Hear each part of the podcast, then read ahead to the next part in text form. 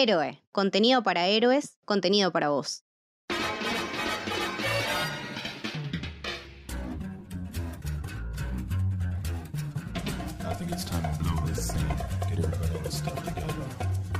Okay, three,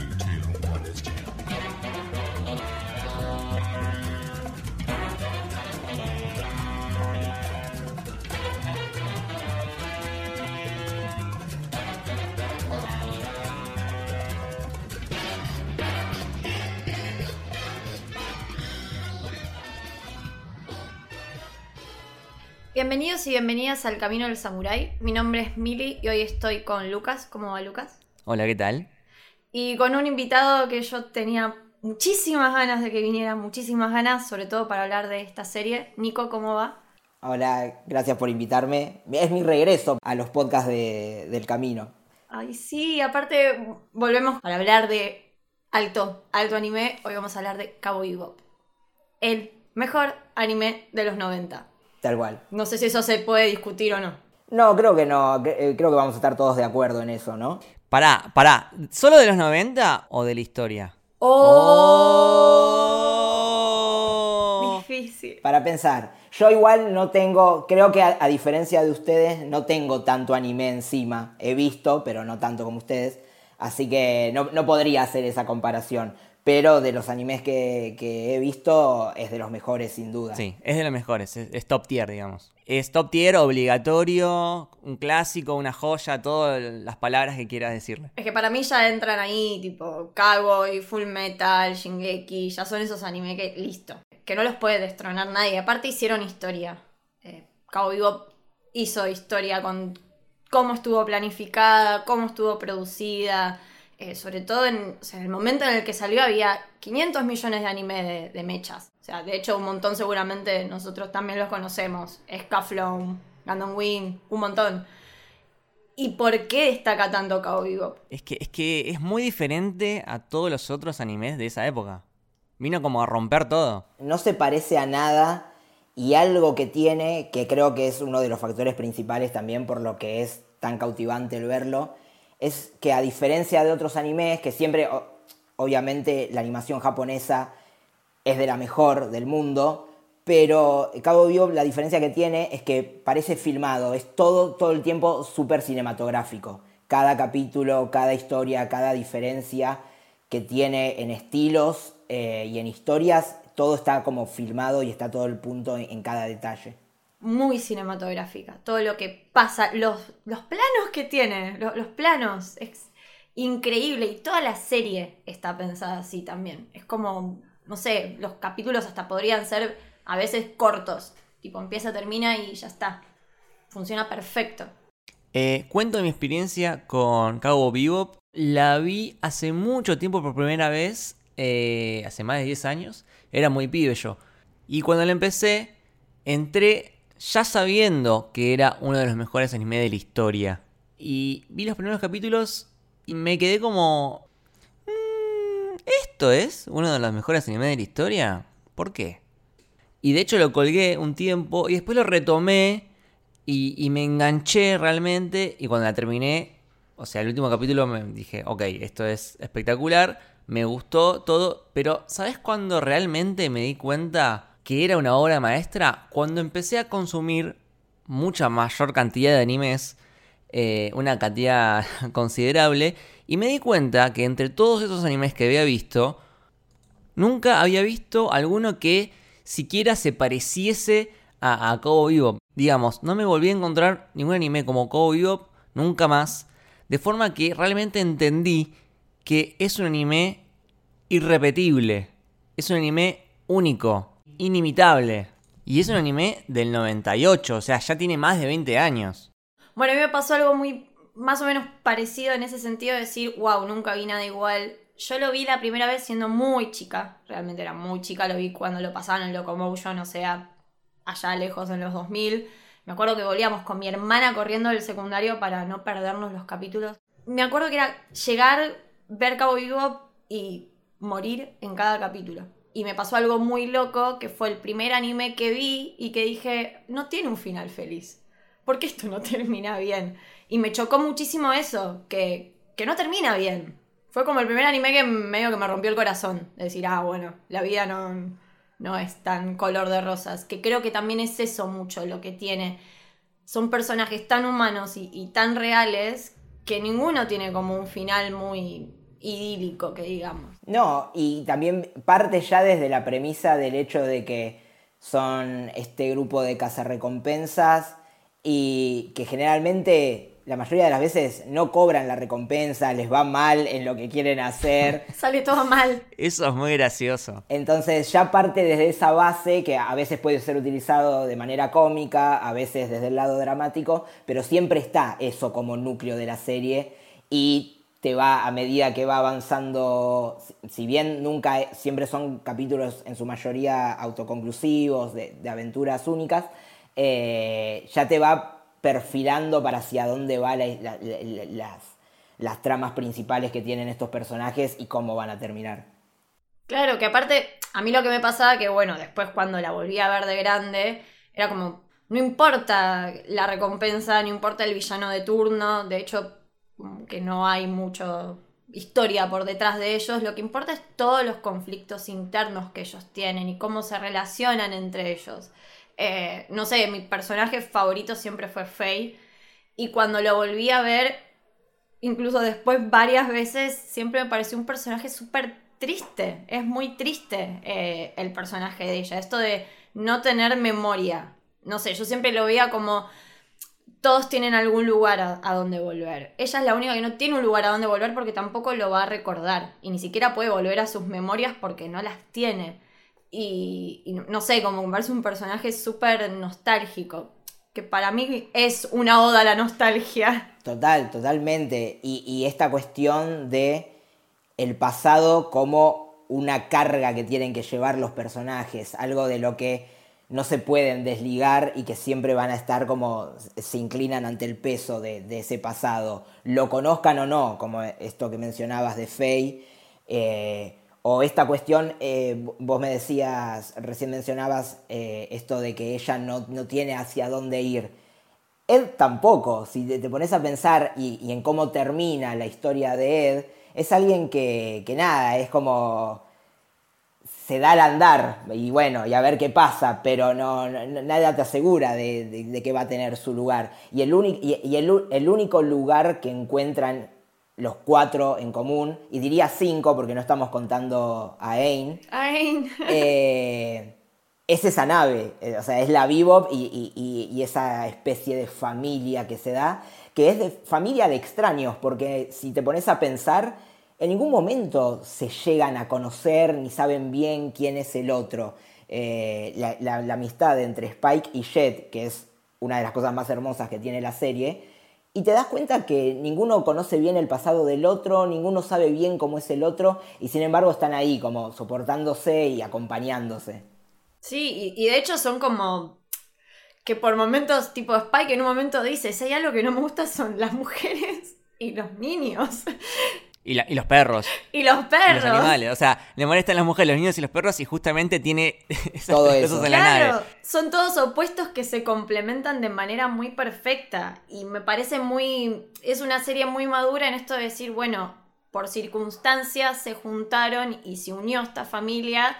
Y como puede pasar siempre, por distintas circunstancias después también se separan y siguen otros, otros caminos. Que es como, nada, lo, creo que fue una de las mejores reflexiones que puede tener también una serie anime o película. Personas que crecen y siguen sus caminos por, por otro lado.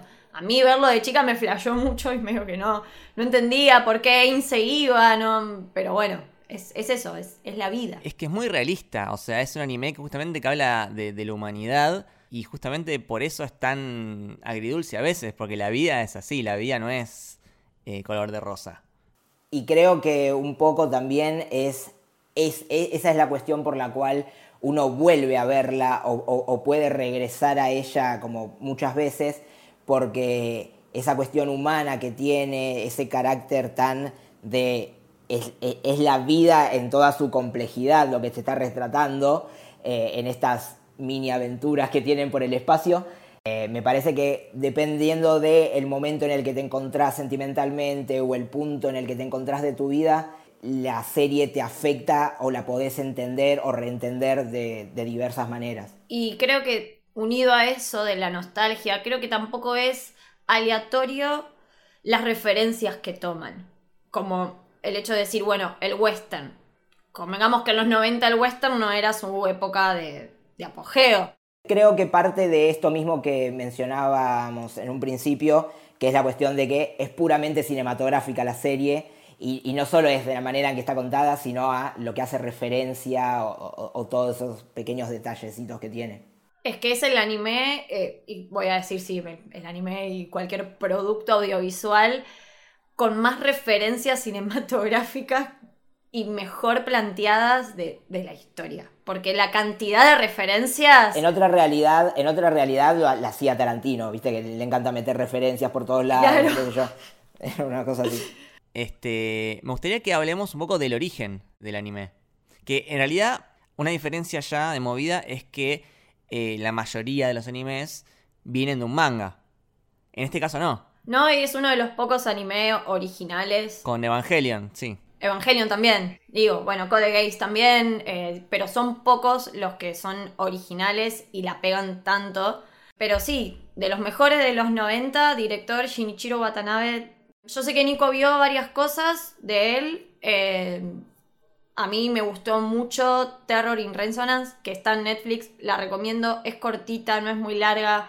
Es hermosa, es de mapa. Una muy buena, muy buen estudio, así que va bien. Lo que sí tal vez se nota es que, bueno, no le están dando el presupuesto necesario como para terminar bien sus historias. Eh, pero nada, eh, Samurai Champloo también es muy buen anime, lo rebanco. Samurai Champloo es, como es, el segundo anime más importante que, que hizo él o por el cual se lo reconoce eh, y que también otra vez mezclar la cuestión que algo clave de Cabo Vivo que todavía no mencionamos es eh, la importancia de la música como personaje también y en Samurai Champloo retoma un poquito de eso de la cuestión de géneros musicales eh, a la par con los géneros cinematográficos Totalmente. Y, y bueno, se juntan con, esta, con este productor, que encima era un productor que trabajaba en Bandai. Bandai, además de ser la empresa japonesa multinacional más importante de todo lo que es eh, muñecos y gallapones, digo, tiene las licencias de, no sé, animes como Gundam Wing, o sea, hablamos de un peso muy pesado, le pone guita y es como, bueno, pero vos tenés que hacer algo que venda, me tenés que dar material para que yo pueda vender figuras. ahí Por entran eso las naves Y ahí entran las naves.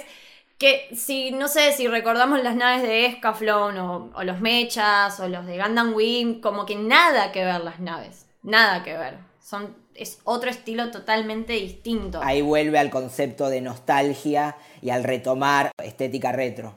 Sí, y también fue clave para que le acepten la idea a Watanabe ese revival que estaba teniendo Star Wars en los 90, porque eso iba a servir para que la gente eh, acepte esa, esa serie. Y de hecho podés encontrar varios paralelismos, sobre todo en el hecho de que se alejan de, de lo que sería el sci-fi duro y son lo que se llama una space opera, ¿no? Sí, es como todo más retro. Y Han Solo es un cazarrecompensas como Spike. Y bueno, también las naves. De hecho, la Swordfish es medio como un X-Wing. Sí, totalmente.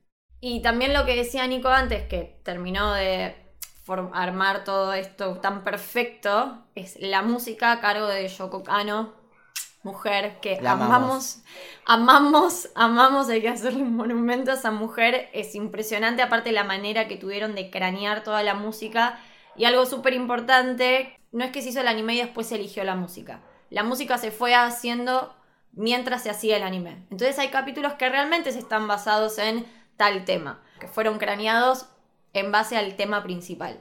Pero algo bastante osado para la época es el género que eligieron. Porque el anime se suele relacionar más con algo más rockero. Si se Sí, quiere, el ¿no? rock o el pop. O el pop. medio como... Acá estamos hablando de, de jazz, de blues. Sí, de hecho bebop es un género del jazz. Jamás se me hubiese ocurrido mezclar anime con jazz. Y lo bien que queda. Y lo bien que queda. Eh, eh, Sí, es sí, sí. hermoso. Y Y aparte no es algo tibio que decís, bueno, está musicalizado así. Ya el opening empieza Sí. así. Es, es el opening con más onda. De, o sea, así como Spike es el protagonista con más onda de la historia del anime, el opening es lo mismo para, para una serie. Sí, sí, sí. Totalmente. Es probablemente el opening más icónico de los Sí. animes, junto con el Evangelio, ponele. Sí.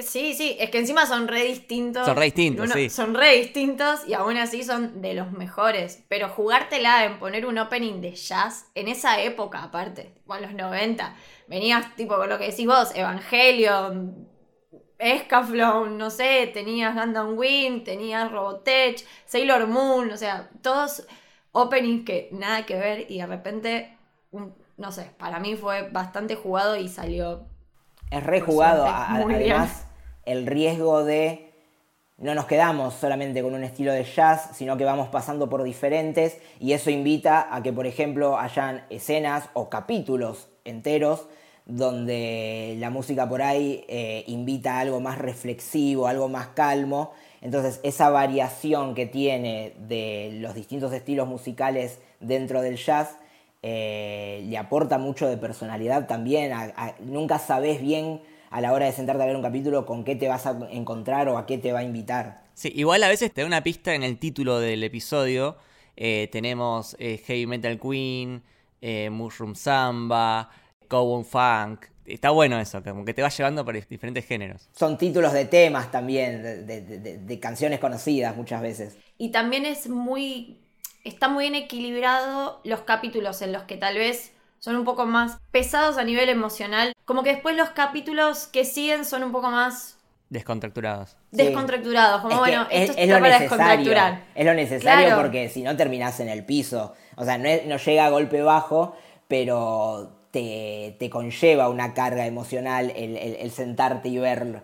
Sí, eh, sí. el estar ante una historia así. Entonces, después de por ahí un capítulo como el de Jupiter Jazz, ya después te manda otro mucho más ligero, como bueno, listo, pasamos a otra cosa. Entonces, na- nada, es como es- es- esa variación de cosas eh, le ayuda mucho.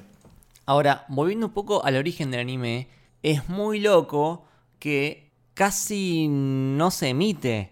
Porque su primera emisión, que fue en 1998, que era por una cadena que se llama Tokyo TV, fue cancelada después de 12 capítulos. En realidad, ya cuando lo empezaron a emitir, eh, lo emitieron desordenado, se salteaban capítulos. Lo censura.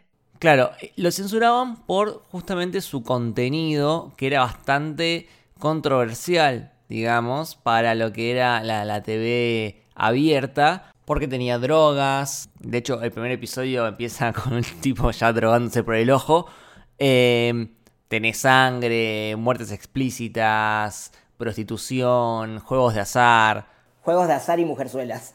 Exactamente, exactamente, era eso. Y lo cancelaron. Y después lo retoma otra cadena, que era como eh, un canal pago, y ahí sí eh, logran emitirla completa. eh, y de ahí, bueno, pasan a el occidente, que fue un éxito total, justamente por eh, eso que, que lo había censurado en primer momento, por la adultez. Eh, porque anime, el anime ya estaba instalado en Occidente, Dragon Ball, qué sé yo.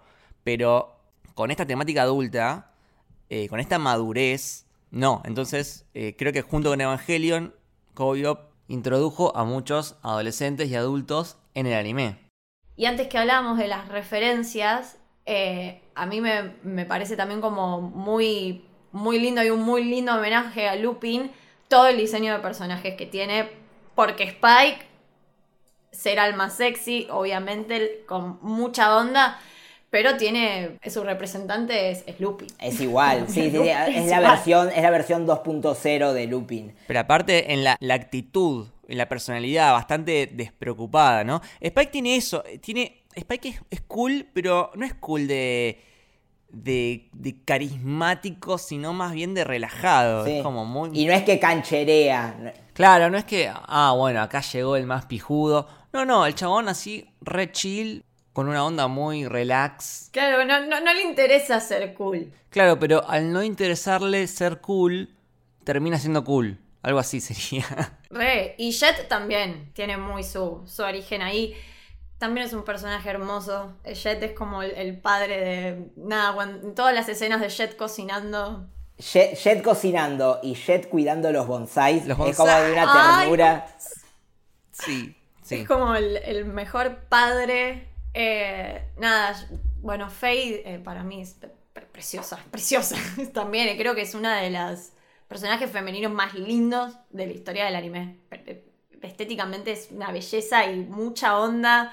Pero aparte viene, viene a representar lo que sería la, la femme fatal en las películas de, de cine noir, porque ha- hablamos de western, pero en realidad eh, Cowboy es, es una mezcla de géneros. Lo, lo dice Watanabe. eh, yo la verdad que no podría definirlo como un género específico, es, es Es una no. mezcla, saqué de todos lados.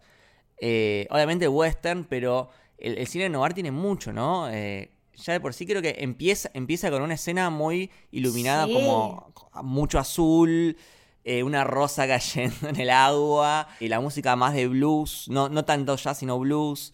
Eh, te- tiene, tiene mucho de eso, del policial, de la sociedad.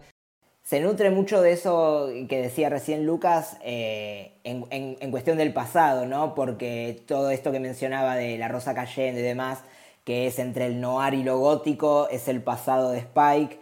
El noir es más del pasado de Jet como policía. Entonces está como lleno de esas cosas de que cada, cada personaje de alguna manera es bastante representante de un, de un género determinado. Sí, sí, y también saca de el- las películas de artes marciales de Hong Kong, ¿no? Porque hay mucho de Bruce Lee. El arte marcial de que practica Spike, que ahora no me sale el nombre, eh, lo inventó Bruce Lee. Hay también referencias a, a películas Center the Dragon. Sí, de hecho aparece, Aparece el póster póster, en el claro, último capítulo. claro. Sí. aparece el póster. A mí siempre me pareció Julia, eh, que es un personaje muy pequeño, que casi no aparece, debe tener cuatro líneas de diálogo. Y viéndola ahora, esto tal vez es muy flashero, pero para mí es un personaje súper, súper de una película de Hitchcock. O sea, la última vez que la vi era como vértigo. Esta mujer rubia, medio fantasmagórica, el, siempre el deseo del personaje masculino que no se puede al- alcanzar. Eh, no sé si está viva o está muerta, porque la verdad es que nunca se deja Es muy en claro. sutil. Es a mí me hace, me súper hace acordar sutil. más a Rebeca, que es como esta cuestión, ¿no? De la figura de la mujer que ya no está y, y cómo tiene igual una presencia casi fantasmagórica en, en- Y en que la siempre está ahí perturbando. Sí, Pero sí, hasta en eso, y bueno, eso es muy del suspense de Hitchcock. Estamos hablando de también un género bastante, bastante para atrás. Y nada, me, me parece como todas las combinaciones que, que va tomando las une de una manera perfecta. Ya desde el inicio, el primer capítulo. Que también tiene un poco eso el primer capítulo, que cómo está estructurado, decís, bueno, como decía Nico, en cualquier capítulo puede pasar cualquier cosa. Sí, y aparte empieza la serie y Spike y Jet ya son amigos, como que no te explica de dónde vienen, como que la, la información está bastante eh, a cuentagotas, ¿no? no te explica nada porque incluso esos retazos que vemos del pasado de Spike, que es lo primero que vemos en la serie, eh, no entendés bien qué pasó. No y por mierda, muchos capítulos, carajo. incluso cuando, cuando ya se mete más en la historia y aparece Vicious y demás, nunca eh, llegás a entender bien del todo qué pasó. ¿Entendés? Ellos eran amigos, trabajaban en la mafia juntos y él se enamoró de la novia del amigo. Eso, pero a, a grandes rasgos, nunca tenés el total de la historia, que es con lo que pasa con, con el pasado de todos los personajes, nunca tenés el- el completo de todo. Es que claro y que nunca lo terminás de entender, porque en realidad tampoco nunca sabes si Julia primero es con quien estuvo o si en realidad era amiga y después se, como que nunca te termina de explicar. Y creo que también esa es la idea y, la gracia, porque no hay poca información que después decís, che, esto no se entendió. Sí, te- tenías que saber todo lo que necesitabas y lo que no sabes, no importa. Incluso algo que me encanta es cómo se trata el género de Ed, Sí. porque es súper, súper ambiguo. Nunca te queda claro, bueno, es una No. chica, es un chico, ¿qué pasa? Nunca te queda claro. En teoría, en teoría es una chica, Sí, pero que tiene apariencia de chico y que eh, se hace llamar Edward no, no sé cuánto, no sé cuánto, cuarto de la pindonga, pero el pronombre que, que usa es femenino, pero a veces, por ejemplo, a veces Faye se confunde y le dice masculino. Incluso en la, en la película, eh, Ed está frente a un travesti. Sí. Y el travesti piensa que es un chico y cuando se da cuenta dice, pará, ¿qué sos? ¿Chica? No, salí de acá. Soy está como esa confusión siempre. Claro. Este, y, y de hecho le preguntaron a Watanabe y él dijo, la verdad el género no importa, o sea, no lo necesitamos, estamos en el espacio exterior, gente, o sea, no importa el género. Sí, tal cual. Y es algo que, que después eh, retoma, porque el capítulo donde también retoman el pasado de Spike, que aparece un amigo de Vicious del pasado, cuando aparece ese personaje también, primero pensás que es un hombre por, por cómo está vestido, por cómo se comporta, y después cuando está en una ducha te das cuenta que era una mujer. Y, y lo poet- y lo poético que tiene todo eso y de la relación de cómo conoces a ese personaje, que lo vamos a ver solamente en las dos partes de, de Jupiter Jazz y nunca más, eh, es que no era ninguna de las dos cosas al fin y al cabo. O sea, todo lo que le pasó en su vida y en su pasado eh, lo llevaron a esa ambigüedad que no terminó ni en ningún lugar, ni en ningún género, ni en ningún nada. Ni nada. Y, y también lo novedoso del tratamiento que tiene para con estas temáticas Cabo Bebop, que si bien el anime es bastante inclusivo en- y es bastante progre en esta cuestión de los géneros, de los binarismos, de la sexualidad de los personajes, sí es una realidad que los personajes trans, en la mayoría por lo menos de los animes, eran puestos como un alivio cómico, como en la mayoría igual de las series suele pasar también. Y acá no, acá no pasa eso y es más, acá ni siquiera es un tema, porque nunca se habla de la sexualidad de absolutamente nadie. Y eso también es bastante novedoso para la época. Sí, sí, sí. Y hablamos de la música como el alma del anime, pero también quiero destacar todo lo que son los escenarios, que son realmente una locura, son hermosísimos y de hecho son bastante variados, porque tenemos eh, algo que parece lejano oeste, que vos decís, ah, bueno, estamos en Texas. No, en realidad estás en Marte, por ejemplo. O un casino flotante en un satélite con hologramas, pero adentro es como Las Vegas. Eh, y la nave también es como bastante particular porque tiene esta estética eh, oxidada, con artefactos un poco retro, porque tenemos est- estos, son como Vipers que usan para comunicarse. Es que apela todo el tiempo a, a lo retro. De hecho, cuando encuentran el, el cassette, va, no, en realidad, el, sí, para ver la Sí, película. es, es un, es un video beta. el VHS para ver el video de, de, de Faye, que van a buscar distintas videocaseteras, ese capítulo es, es- es precioso también. Y tipo, tienen, entran en una casucha donde es toda tipo feria americana y hay todos artefactos de eso, de VHS, de videocaseteras, de DVDs. De hecho, la persona que los atiende está viendo un capítulo de Beverly Hills. Si le pones pausa y googleás los títulos que aparecen, está viendo Beverly Hills, eh, un hermoso homenaje, y siempre apela a, a lo retro. O sea, siempre para saber de alguien tienen que volver para atrás. Eso como que también suena una constante. Sí, es que en realidad eh, todo este contexto espacial termina siendo una excusa porque todo lo puede llevar al terreno del mundo real nuestro. Absolutamente todo. O sea, esto que te hablaba de- del- casino flotante de un satélite, podría ser Las Vegas. Eh, tenemos a la mafia que trafica drogas, tenemos policías corruptos, tenemos organizaciones ecologistas como Greenpeace. Es conocer, es conocer planetas nuevos, digamos, lugares nuevos, pero a la vez cada uno de esos espacios eh, tiene cierta familiaridad para el que lo está viendo porque son lugares prácticamente reales. Claro. Y también la animación eh, está muy bien, envejeció muy bien. No envejeció, Muy diría bien. Es que no envejeció. no enve- exactamente, Claro. no envejeció. Es como un buen vino.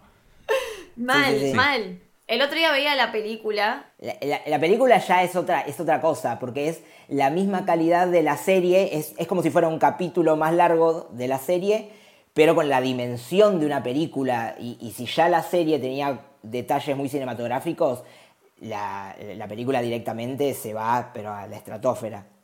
Yo ahora que, la, que también la volví a ver hace poco, la película, eh, me quedaba realmente con la boca abierta. Eh, por momentos incluso medio que te distrae porque no querés seguir tanto la historia, sino quedarte viendo esos lugares eh, porque son súper realistas. Y está otra vez eh, esta cuestión. La película transcurre prácticamente toda en Marte, pero todo como muy cosmopolita, ¿no? Tenemos un barrio que es como Marruecos, una ciudad que es como Nueva York, la Torre Eiffel en un momento, es como toda una mezcla, pero nada eh, desencaja, es como que todo fluye muy bien con, con- con la animación y con la historia y con todo. Y podemos aprovechar a, a charlar un poco de, de todos los homenajes. Eh, obviamente no todos, pero mencionar algunos.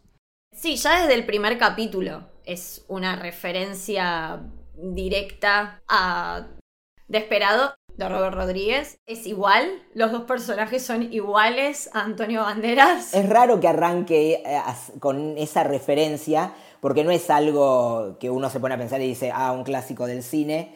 eh, y tampoco es como muy representante del género. No sé, yo si pienso en westerns no se me ocurre eh, Desperado. Pero es muy curioso y, y igual ves a los personajes y están sacados literalmente de, de esa película. Pero son, son iguales. Asimov es igual a Antonio Banderas y la mujer es igual a Salma Hayek. Es, encima el nombre, Asimov. Claro, eso iba a decir. El nombre Asimov viene de Isaac Asimov. O sea que no tiene nada que ver el padre de la ciencia ficción con el western. O sea, es una mezcla hermosa. Sí, y el final que es Bonnie and Clay, porque el final es una referencia bastante, bastante explícita. Eh, después sí hay como, como un montón. A mí uno de mis preferidos es el capítulo en que Faye eh, va a la ópera y encuentra al señor, al mafioso con la garganta cortada, que es Marathon Man. Para mí es, es una referencia así como muy, muy explícita, pero que queda muy bien. Aparte ese capítulo, ese capítulo es espectacular y esa escena que mencionás eh, es increíble porque el primer acto del capítulo termina ahí con la, la bajada del telón y los aplausos, es como, nada, te da como escalofríos de, de- de solo verla. Y las escenas de acción. Sí, sí, eh, bueno, la violencia siempre es como, a- ahí entendemos la razón también de, de la censura, porque es muy violenta y, y- y algo que uno no se acostumbra a ver, por ahí uno está acostumbrado en la animación a ver violencia, pero no a ver la sangre, y acá es como, Hay mucha. sí, hay demasiada. Hay un montón. Hay un montón Yo, de sangre. volviendo un poco a la- a la- al tema de las referencias cinematográficas, uno de mis capítulos favoritos es Toys in the Attic, que es el, el- el más conocido como el capítulo de Alien. eh, Sí. Que es maravilloso. Ese capítulo excelente. es re Me distinto a todos los otros, ni siquiera, no tienen una misión, no tienen nada. Son ellos varados en el espacio, cagados de hambre como suelen estarlo. Y, y nada, se enfrentan a esta, a esta entidad que en realidad cobró vida porque dejaron pudrirse comida en la heladera, básicamente. Sí, y sabes que con ese capítulo me pasó algo muy parecido a lo que me pasó con el capítulo de La Mosca en Breaking Bad, que cuando la terminé de ver dije, ¿qué- ¿what the fuck? ¿Qué carajos vi? ¿Qué tiene que ver esto recolgado? Pero después te das cuenta que es maravilloso, es una joya. Gran capítulo, creo que es mi favorito.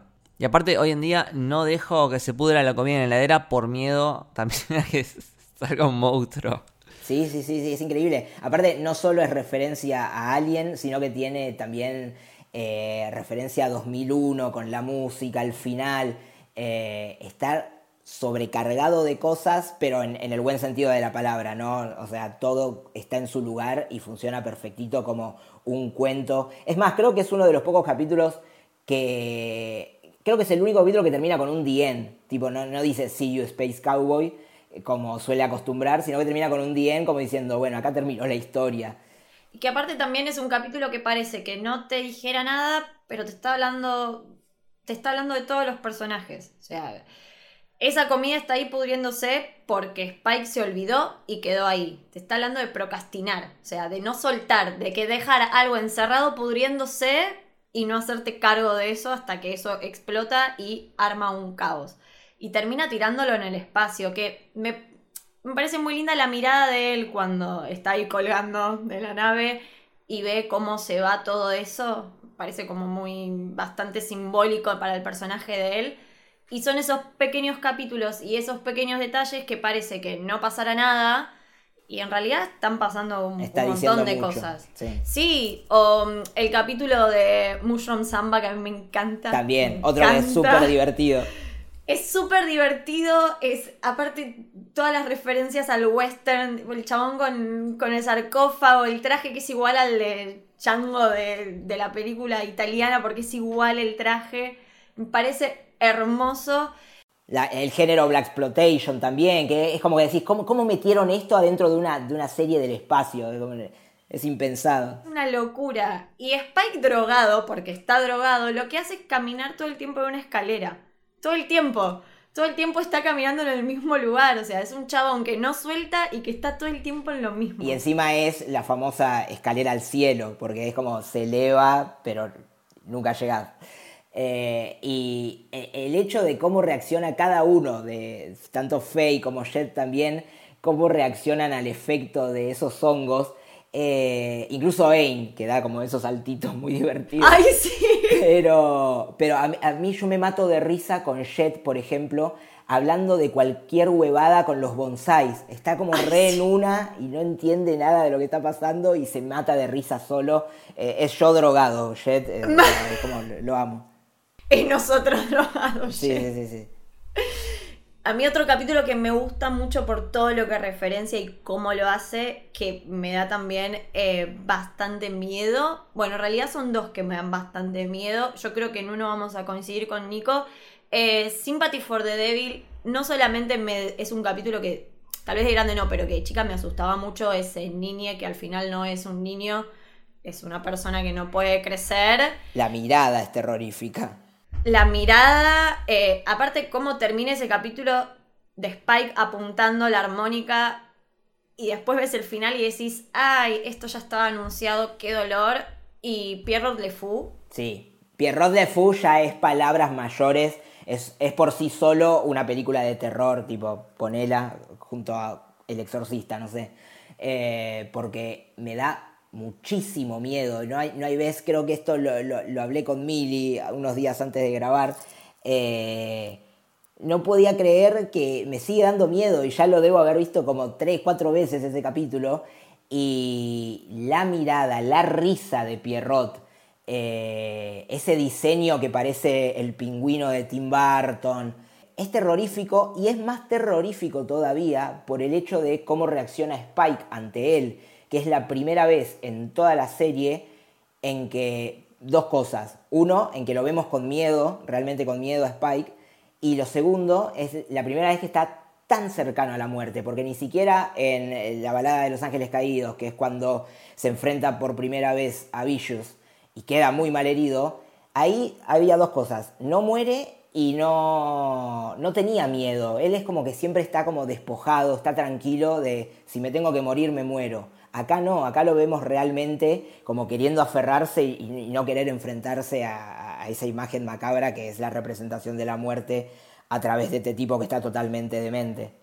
y hablamos antes de las cosas que no se explican, a mí es algo que siempre me, dio como mucha intriga, que Spike suele tener como estas visiones de él medio internado, medio que también le están haciendo como algunos análisis, no sé qué, como todos los planos de los ojos, y eso tampoco nunca te lo explican. Como que no, no, no, no- sabes que se hicieron experimentos, por qué el ojo del color y el otro de otro, como esas cosas que acá vemos que sí, el chabón lo entiende a este tipo, pero no entendemos por qué. Sí, sí, es como que lo, lo quiere entender, no sabe por qué y, y- y jamás lo, lo termina de entender. Eh, esto que decís de, la- de los ojos de Spike eh, es algo hermoso de él como lo describe, que creo que se lo dice a Faye, que es esta cuestión de con, uno, con un ojo ve el pasado eh, y es ese sueño del que él no puede despertar, que es lo que termina pasando. O sea, Sí, estamos llorando un poquito, a lo mejor. Eh, de mis preferidos también, Cowboy Funk. Qué hermoso capítulo Cowboy Funk. Toda la musicalización estilo Ennio Morricone sí, me da la vida. Eh, aparte, ese capítulo es divertidísimo también. Tenemos a este. eh, este otro Spike, Andy. Este Clint que es muy gracioso, es muy, sí, es muy gracioso cómo se odian por ser parecidos y, y las cagadas que se mandan a través de este tipo que también es muy divertido el hecho de que pone bombas y siempre va a contar y, y ahí pasa algo que lo interrumpe y nunca puede llegar a terminar de contar qué es lo que se propone eh, hasta llegado a un punto del capítulo. Eh, y es muy divertido que lo que plantea con esta situación bastante cómica es esta, es esta lucha de, del western clásico contra el western moderno, ¿no? El tema del espacio con lo clásico me, me parece como súper, súper entretenido y súper divertido. Sí, de hecho el traje que tiene él es súper clásico, ¿no? Blanco, el, el gorro, es como muy, muy, muy western. Y, me- y medio, que, medio que con eso tisea a Samurai Champloo por esa cuestión de que al final, cuando le dice, bueno, ¿y ahora qué vas a hacer? Ya está, no, no, no vas a ser más cowboy. Y bueno, voy a ser samurái. Y se va y se, se disfraza de samurái y sigue en la misma. Igu- Igual me gusta cómo eh, representa la serie esta relación eh, retroactiva que hay entre el western y el cine de samuráis, ¿no? Que siempre está esta cosa de que se inspiran mutuamente, que uno, le- uno le roba al otro, después el otro le vuelve a robar y no se sabe quién le robó a quién. Eh, justamente Spike usa una pistola como un buen vaquero y su archienemigo mortal usa una katana. O sea, son los dos géneros que, que se odian mutuamente. Se odian mutuamente, se matan mutuamente también y, y- y- y cada cual con, con, con su, su arma característica. Que también Cabo Vivo es, es eso, es un afano a distintos géneros cinematográficos, a distintas culturas. Sí, es como un vitró de géneros y de homenajes, pero igualmente yo creo que todo eso al final del día termina siendo anecdótico. Porque sí, tenemos el- la persona buscada del capítulo, la misión, la recompensa, la aventura, pero al, al final lo que más importa es la construcción de los personajes y ver cómo el pasado de cada uno lo persigue y cómo cada uno tiene que enfrentarse a ese pasado y a la vez definir qué es lo que quiere hacer a futuro. De, de- de- de cuál es su objetivo en la vida. Es, es una serie muy existencialista que habla sobre eh, el vacío y, y de la soledad y básicamente la naturaleza del ser humano. Sí, sí, a- al final del día es, es- es- están juntos y, al- y a la vez están solos cada uno en, en su propio mundo. Es que, como decías vos, como que no sabemos hasta qué punto se llegaron a conocer. Y creo que también no es casualidad que Ed sea eh, la primera en irse y no se va escapándose, se va despidiéndose porque se despide a su manera, porque es Ed, no podía despedirse de otra manera. Y se me hace que es como el único personaje que puede, que pudo avanzar, porque después todos, Jet queda en la Vivo, que es donde empezó. Faye la vemos por última vez eh, acurrucada en lo que ella había interpretado que era su hogar, en ese videocassette que vio y va a visitar y ve que no está más y queda ahí tirada en el piso, que me parece una escena también muy triste. Y Spike, bueno, muere, no avanza. A la vez sí, me parece, como que e- e- esta cuestión agridulce del final, o sea, no hay vez que no vea el final, que suene blue y no me largue a llorar, pero lo, lo que termina pasando con Spike eh, y, se, se va ticiando varias veces a lo largo de la serie con este personaje que es eh, el indígena, eh, Bull, que siempre es como está viendo el futuro y demás, y, y tiene toda su sabiduría. Y lo que básicamente le dice a Spike es esta cuestión de muere una estrella y es como te despertás del sueño. Y, es un poco lo que dice la canción también, Blue, eh, esta cuestión de, bueno, te despertás, o sea, está- era, la vida es un sueño y ahora estás ascendiendo, entonces te, deja como eh, un sabor amargo, pero al mismo tiempo hay como una calidez en lo que estás viendo. Es que de hecho también su muerte es- está como planteada y él está puesto de una manera muy tranquila. Es que sí, él está sonriendo cuando va a morir. es Spike, es justamente la forma de ser de él, despreocupada. Totalmente. Y hasta cómo está iluminada la, la, la escena, como súper tranquila, como muy angelical. Y es una muerte como bastante... eh, No es trágica. Te deja, como decía Nico, con esa sensación de que, bueno, está tranquilo. A mí me gusta mucho e- esta cuestión de antes de, de todo este momento, tenemos cuando él ve la muerte de Julia, ¿no? Y primero, la muerte de Julia está escalcado, es eh, la muerte de, de Roy Batty en Blade Runner, con las palomas y todo. Y por otro lado, tenemos la muerte de Spike, que para mí lo hicieron a propósito en Blade Runner 2049, es como muere el personaje de Ryan Gosling. Eh, Sí, entonces sí. Hay, hay como una re relación con él. Además, esto no lo mencionamos, pero Shinichiro Watanabe participó de Blade Runner, hizo un corto antes de que saliera la película, que es buenísimo, un corto de anime. Y ahora produce una serie de Blade Runner que no me gusta tanto estéticamente, pero bueno, ya veremos. Pero me parece que en ese punto, en el, en el momento en el que muere Spike, esta cuestión de estoy sonriendo, es porque ya no tiene nada por qué vivir, porque la perdió a ella. Antes, por más que tenía esa actitud quizás un poco falsa de, ah, no me importa, si muero, yo ya morí, todo eso que dice. Eh, me parece que igual se aferraba al hecho de, en algún punto del universo, me voy a volver a encontrar con ella, la puedo encontrar. Eh, acá ya no la tiene a ella, entonces está esa entrega a la muerte. La va a buscar a, a otro plano. Sí. Sí, sí. Pero qué, qué final más perfecto. Es perfecto, es, de, es de, de series, y no estoy hablando de anime, estoy hablando de series en general, es, un, es de los mejores finales que, que haya tenido Sí. una serie. Absolutamente. Nico, muchas, muchas gracias por sumarte. Tenía muchas ganas de hablar de este anime con vos. Gracias a ustedes por invitarme, a mí siempre me da placer hablar con quien sea y hacer llegar a más gente este anime del bien, así que nada, un, un- un gustazo haber participado de esto. ¿Dónde te podemos leer? Me pueden leer en mi blog, que es el escritor serial, ahí eh, escribo mm, sobre distintas series y demás, series y miniseries.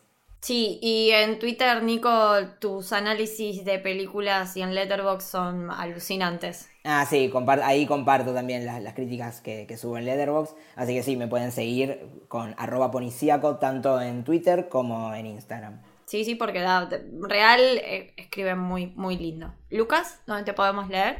A mí como arroba lukebashi con B corta IWL en Twitter y en Instagram. Buenísimo. Eh, si les interesa el contenido que hacemos, pueden seguir a la productora en Instagram y Twitter como Sos Héroe. También ahí tienen la info de, para sumarse al Club del Héroe, que es un Discord exclusivo donde compartimos, recomendamos cosas, vemos watch parties, la pasamos la verdad que muy bien. Muchas recomendaciones de anime. Muchas recom- Sí, sí, está, eh, estamos ahí como... Tenemos la curaduría de, de Mili, que todas las semanas no- nos trae nuevos animes para, para ver.